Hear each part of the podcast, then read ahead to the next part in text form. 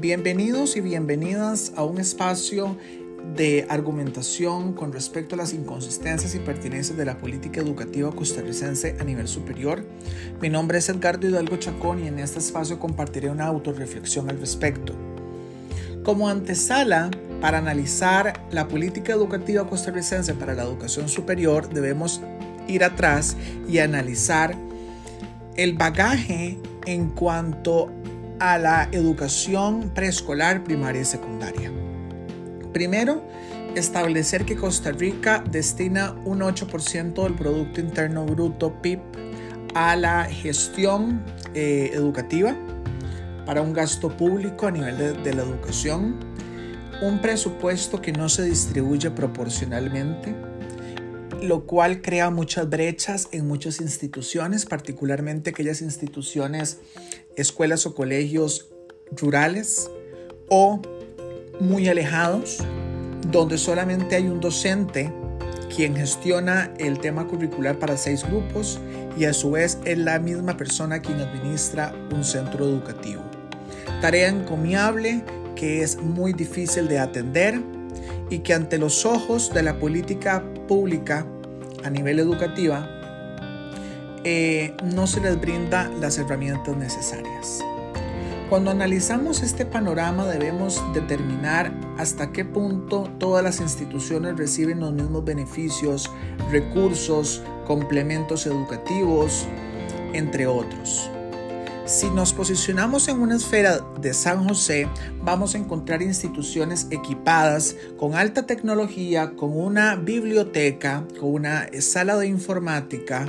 con recursos dentro de la institución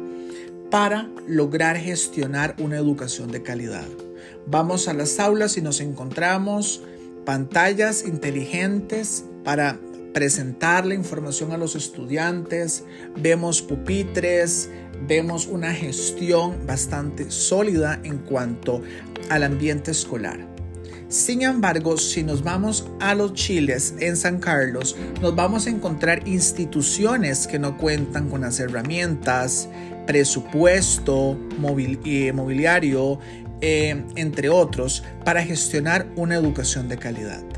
Esta situación es un problema muy grande para el sector de la educación. ¿Por qué? Porque no todos los sectores reciben la misma educación ni los mismos recursos. Al no recibir los mismos recursos ni tener la misma fuente de oportunidades, cuando se acercan a finiquitar secundaria y están listos para iniciar la educación superior, matriculan en universidades como la Universidad de Costa Rica, Universidad Nacional, Tecnológico o en última opción la Universidad Estatal a Distancia o la Universidad Técnica Nacional. Esto eh, hasta acá es una situación que pasa, matriculan esos exámenes de admisión, los, los completan y aquí viene el gran filtro, que muchas de esas instituciones que estaban en desventaja o en vulnerabilidad son quienes sufren porque no logran aprobar un examen de admisión para la carrera que esos estudiantes anhelan cursar. Cuando esta situación sucede,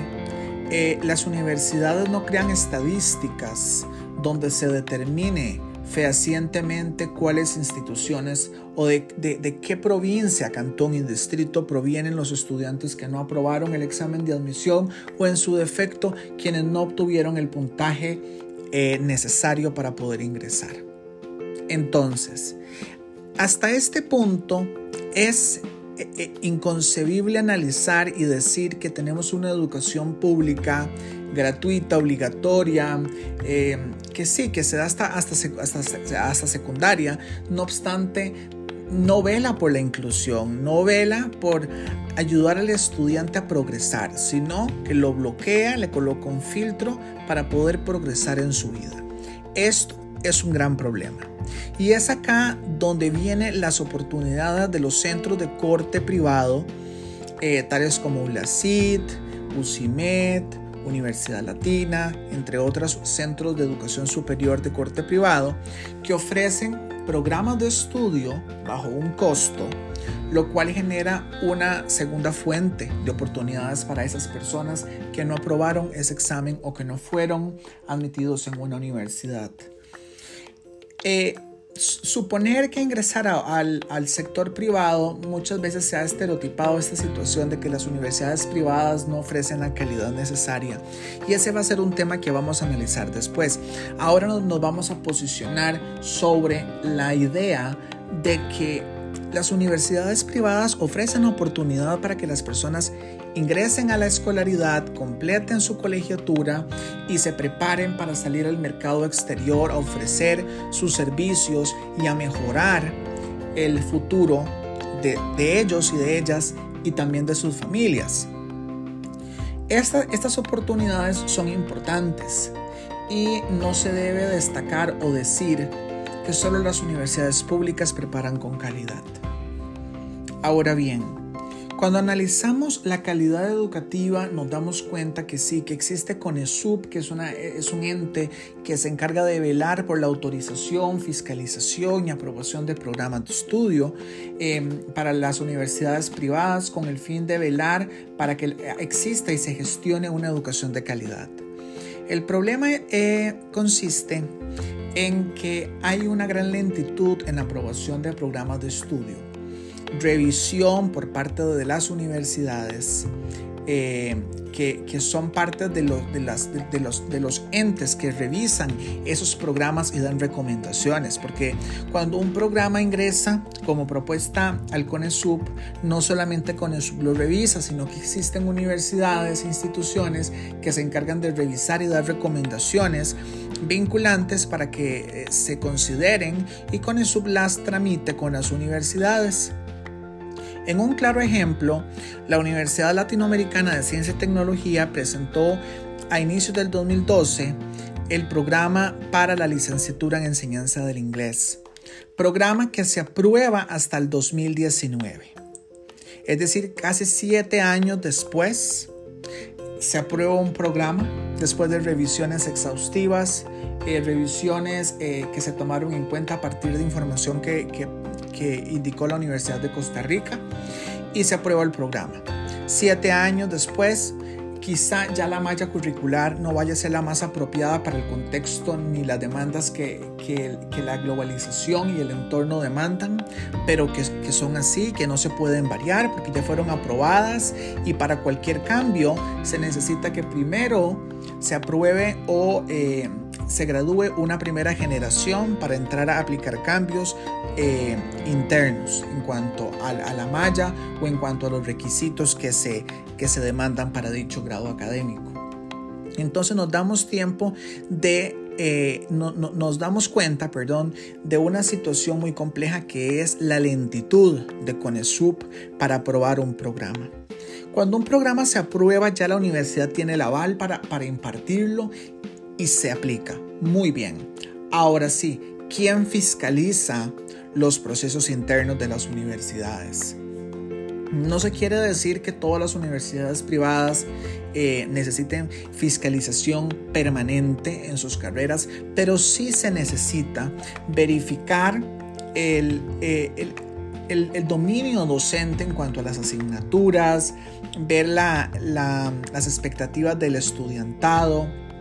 corroborar que los, que los estudiantes estén satisfechos con su programa y analizar exhaustivamente cada detalle para así determinar si la universidad está alcanzando los índices necesarios para eh, alcanzar la calidad. Estas encuestas no deberían de ser solamente el final o no solamente se deberían de revisar los, los perfiles o los expedientes al final de la carrera previo estudio de graduación, sino velar para que existan los programas ideales con las universidades competentes para que impartan los programas. En Costa Rica existen muchísimas universidades privadas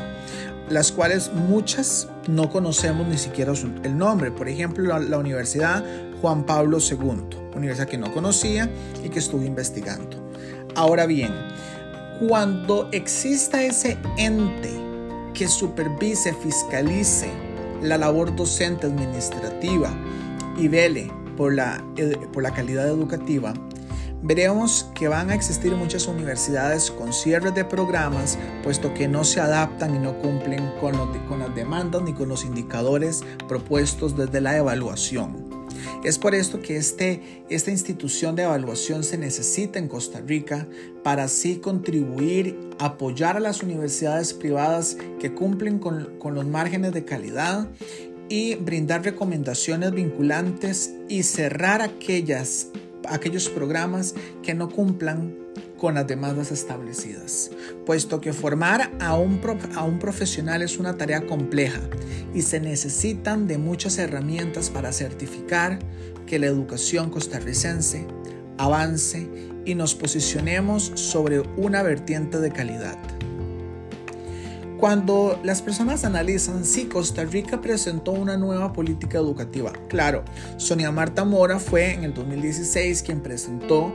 eh, la nueva política educativa de Costa Rica, específicamente el 21 de noviembre del 2016 en el Acuerdo 0365 del 2016.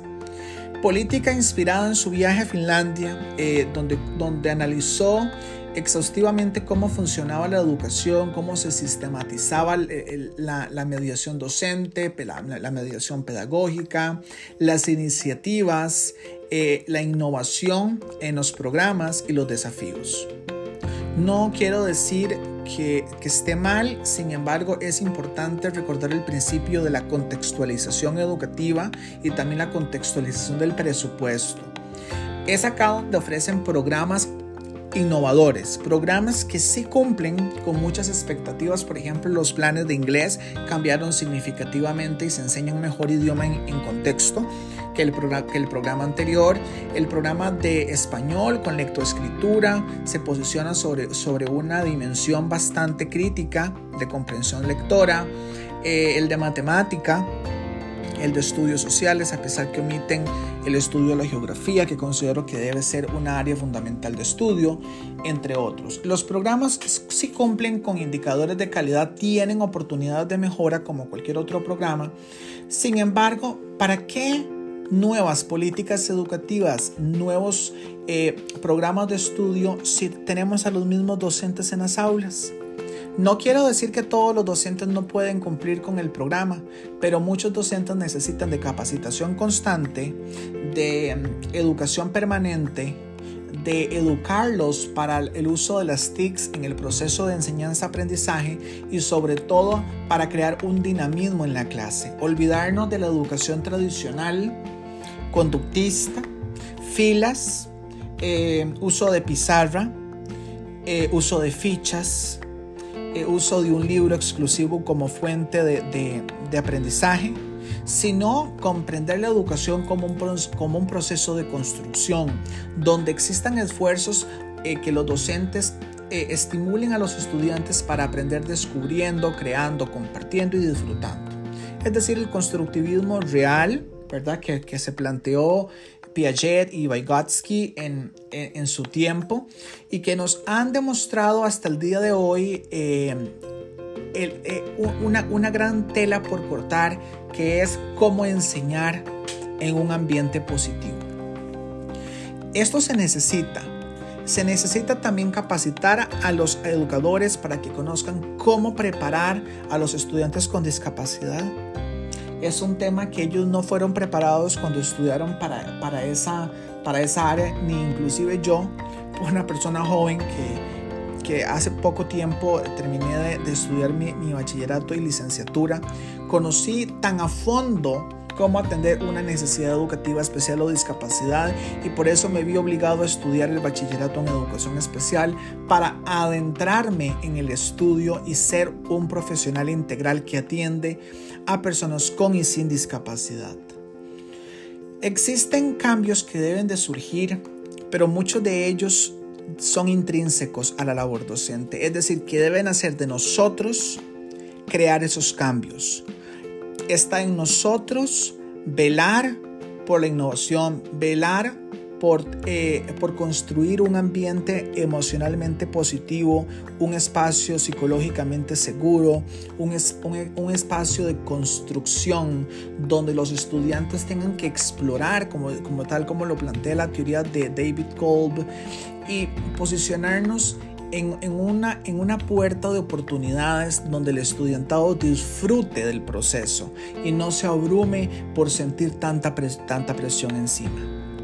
Cuando esto suceda y cuando se considere la educación como la oportunidad de, de, crecer intelectualmente, socialmente, académicamente, entenderemos que la educación toma y retoma un camino hacia la nueva ecología del aprendizaje, que es el fin último de la educación, que el estudiante aprenda, construya, investigue, comparta y disfrute.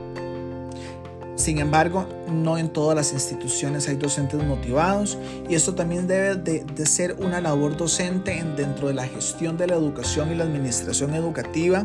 motivar al personal docente para que, para que dé, dé mejores resultados, se esfuerce más y logremos juntos una mejor educación. Para eso se necesitan gestiones que logren